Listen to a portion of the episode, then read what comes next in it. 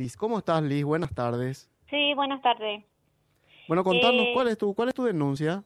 Mi denuncia es de por, por los transportistas, especialmente tengo una denuncia con la empresa tobateña. Mm, Eh, se, no- en la primera audiencia no se presentó, me subí yo en, el- en el colectivo y me dijo que este carnet no me sirve, que solamente usa persona que no tiene pie y mano. Y me insultó, o sea que me por poco no no no me dijo para, para que le pague el pasaje y cuando le dije, perdón, ¿usted de qué, dónde sabe qué enfermedad tengo yo? Le dije y me dijo, eh, eso solo usa persona que no tiene pie y mano, me volvió a repetir mm.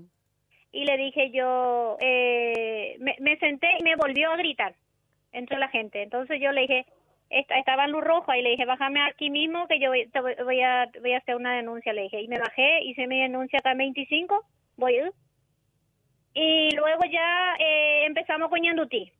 Ñandutí eh, nos mira y tipo que nos dice, tenés que pagar, tenés que pagar porque el, el carnet ese no sirve, ese no sirve porque no sirve, porque y le dije, ¿por qué? Porque eh, ya no nos sirve, ya ningún ah, colectivo te va a alzar. Y le dije yo, sí, Contame qué, eh, qué discapacidad tenés vos y yo quién- tengo lupus, y quién tengo te- lupus. y quién te dio el, el carnet, en la Senadi. la. ¿Y qué dice tu carnet? Mi carnet, espera que acá tengo mi, tengo eh, carnet de pasaje libre para persona con discapacidad. Mm. Eh, sí. Ley 665-56 barra 2020. Mm.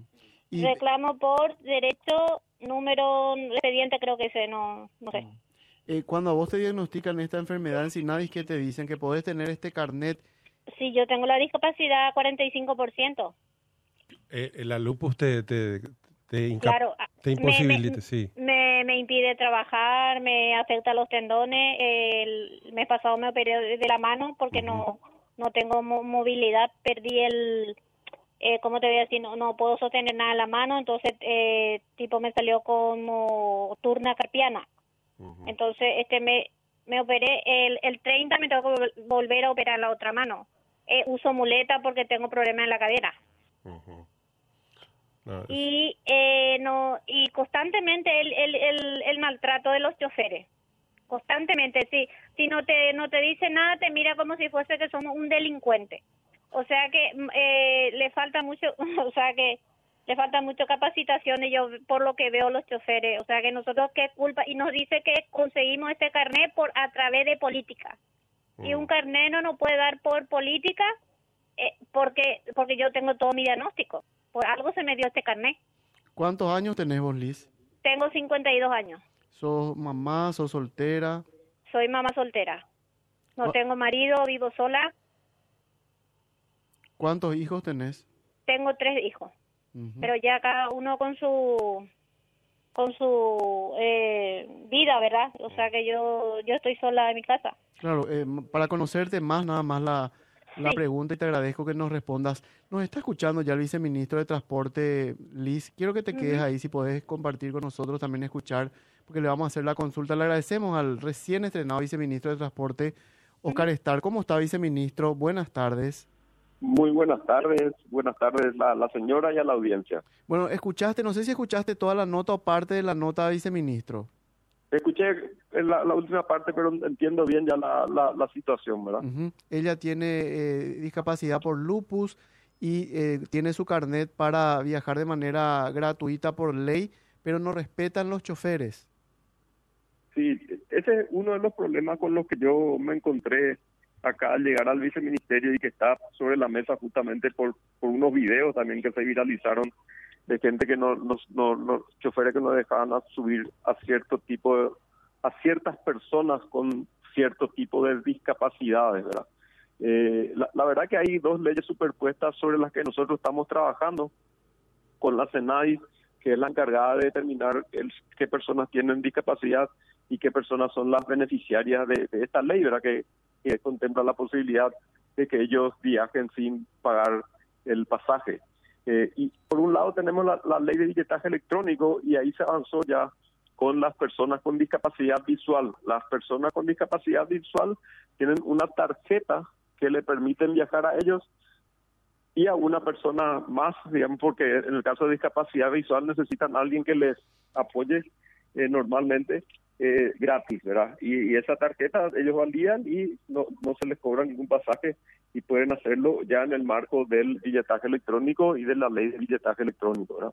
Pero hay muchas otras personas que tienen este carnet en el marco de la ley que citó la señora eh, que no están incluidos todavía dentro de la ley, eh, de, dentro del billetaje electrónico y que tienen que ir incorporándose. Entonces, eh, de, nosotros entendemos, y es lo que me dijeron acá algunos de los abogados con los que yo hablé, eh, en cualquier caso, las empresas de transporte deberían cumplir la ley, las leyes vigentes. Eh, en el caso del billetaje electrónico no hay ningún problema porque está previsto y ellos valían su tarjeta, pero en el caso de la otra ley que no tienen tarjeta, también debería ser de cumplirse esa ley aceptando estos carnets, ¿verdad? Pero lo que queremos hacer es avanzar y que a todas estas personas que tienen este carnet con la posibilidad de no pagar pasaje, también se les dé una tarjeta y que con esa tarjeta eh, ya no van a tener ningún problema porque van a validar como si fuese que estén pagando su pasaje, pero no se le va a cargar ningún, no se le va a hacer ningún cargo eh, al, a, a la tarjeta, ¿verdad? Inclusive con esa tarjeta tienen una limitación de hacer un viaje de cada 20 minutos, algo así, en la misma dirección eh, y hasta 15 viajes como máximo y eso le va a permitir inclusive hacer más viajes si necesitan hacerlo y con más personas si, si están dispuestos a pagar. O sea, a ellos no se les cobra, pero a otras personas sí. Sí, esa parte es importante, eh, viceministro, en relación a que efectivamente las empresas de transporte público deben cumplir con lo que establece la normativa en ese sentido. Lastimosamente no están abarcados todos los, todas las personas con discapacidad en, en este segundo punto que mencionaba. Y en este sentido entiendo que parte de las gestiones que puedan hacer de ustedes el Viceministerio del Transporte se va a enfocar en esto, viceministro. Sí, sí, hay unas gestiones que ya se habían iniciado y que nosotros estamos impulsando, estamos tratando de, de avanzar en esas gestiones para incorporar ya en base a una lista, digamos, de, los beneficiarios eh, que, tengan eh, en el en Senadi y ir entregándole las tarjetas, así como se hizo con los estudiantes, ¿verdad? Los estudiantes a través del MEC eh, recibieron sus tarjetas y con eso pagan solamente el 50% de, de, por ciento del pasaje. Mm. Eh, ¿Y qué pasa con estas empresas cuyos choferes están incumpliendo? El caso de Liz, por ejemplo. Eh, Liz, vos hiciste tu denuncia en la comisaría. Eh, yo hice de, de la Tobateña, hice en la comisaría y Ñandutí hice en, en, en, el Ministerio de Transporte. ¿Y qué pasa con tu denuncia? ¿Pasó a la, al Ministerio Esta, Público? Eh, sí, sí, sí, porque el señor eh, se presentó en la segunda denuncia y se hizo desde de, de el entendido que él no sabe nada, que él no sabe de qué se trata. Empezó a tipo ignorarme en frente de la abogada desde el SEDECO. Entonces estamos eh, pasó al, al, al estudio jurídico. Bueno. No, si, si ella hizo su denuncia acá en el viceministerio de transporte, que entendí que, que también hizo, ¿verdad, señora? Sí, eh, si es así, nosotros vamos vamos a buscar la denuncia y se tienen que tomar las medidas administrativas que correspondan, ¿verdad? Que yo, es lo yo, que está dentro de nuestra posibilidad. Sí, yo hice en, en, en, antes, hace como 15 días que hice mi denuncia por la empresa Ñanduti. Ñanduti, en no, el viceministerio sí. de transporte. Sí, ahí está mi denuncia. Te puedo ver okay. la fecha y todo, te puedo ver la fecha ahora mismo, un ratito. Eh, bueno, eh, ¿qué pasa con estas empresas que incumplen desde el, desde el viceministerio, viceministro? Y en, en, el caso de la empresa que incumplen, se, se hace un, un, breve sumario administrativo y se le aplican las multas cuando corresponden, ¿verdad? Mm, claro. Eh, la fecha 28 del 3. De marzo. 28 del 3, Ñandutí. Sí, Ñandutí. Sí. Yo, yo voy a buscar eso y vamos a verificar y vamos a hacerle el seguimiento y le van a llamar acá, señora, a informarle cuál es la situación. Sí, y mira, yo hoy pasé hoy por el Senadi y me dice que todavía no, no hay la tarjeta, que, que, que depende todo del, del ministro. Y le dije, el, el, también el ministro nos dice, a, antes de que usted suba, ¿verdad? Me dijo el, el, el Sí, el, el secretario me dijo que también nosotros tenemos que a, a irnos a presionarle a Senadi. Entonces yo como hoy estuve cerca por ahí, me acerqué y pregunté y me dice que no había nada, que no hay todavía nada. Eso fue lo que me dijo.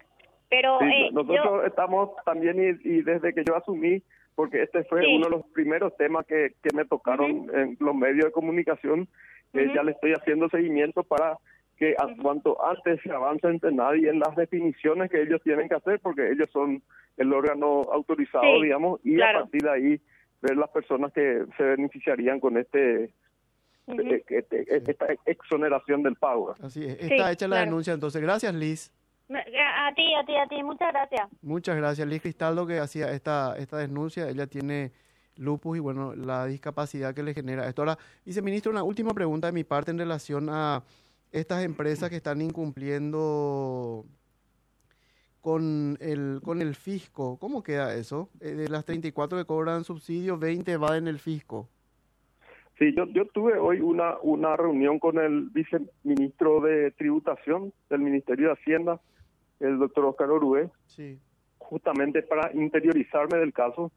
Él me comentó que iniciaron investigaciones con eh, a 20 empresas que reciben subsidio, eh, que son diferentes casos, digamos, en algunos casos que recibieron inclusive más subsidio del que declararon como ingreso, que es el que salió en la prensa, y otras otras eh, cuestiones que generan sospechas de evasión y que van a iniciar esta investigación.